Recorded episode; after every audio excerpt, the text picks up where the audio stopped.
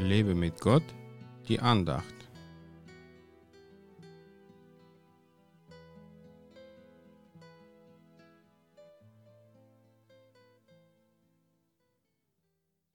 Das Leben ist mehr als die Speise und der Leib mehr als die Kleidung. Lukas 12, Vers 23. Menschen, die gerade die Läden leer kaufen, sorgen sich um ihr Leben. Sie befürchten totale Isolation, so dass sie sich nichts mehr kaufen könnten.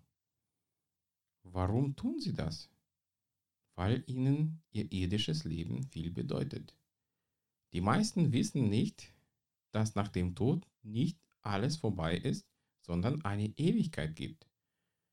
Sie haben keinen Gott in ihrem Leben, der für sie sorgen kann und müssen sich deswegen stressen. Wie gut, dass ich mich in Gottes Arm geborgen fühlen darf.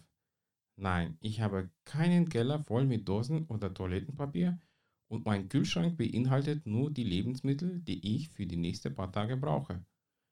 Wenn ich auf einmal nicht mehr einkaufen kann, dann wird Gott auch für dieses Problem eine Lösung schaffen. Verhungern werde ich auf jeden Fall nicht. Manchmal habe ich das Gefühl, dass unser Leben sich nur um die Klamotten und um das Essen dreht.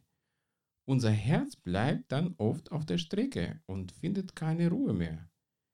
Ich bin Gott so dankbar, dass ich in ärmlichen Verhältnissen aufgewachsen bin und die abgetragene Klamotten tragen musste so kann ich heute manche Kleidung mehrere Jahre tragen, ohne mir neue kaufen zu müssen. Wenn meine Frau mich dazu nicht bringen würde, meine Garderobe zu erneuern, dann hätte ich wahrscheinlich alle fünf Jahre neue Kleider.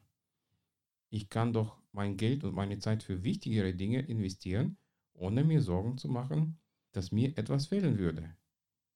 Der Herr ist mein Hirte und mir wird nichts mangeln.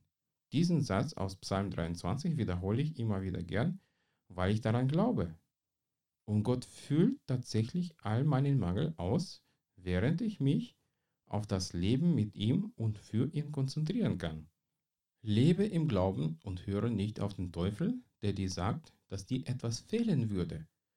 Der Herr ist auch dein Hirte und dir wird auch nichts mangeln. Gott segne dich.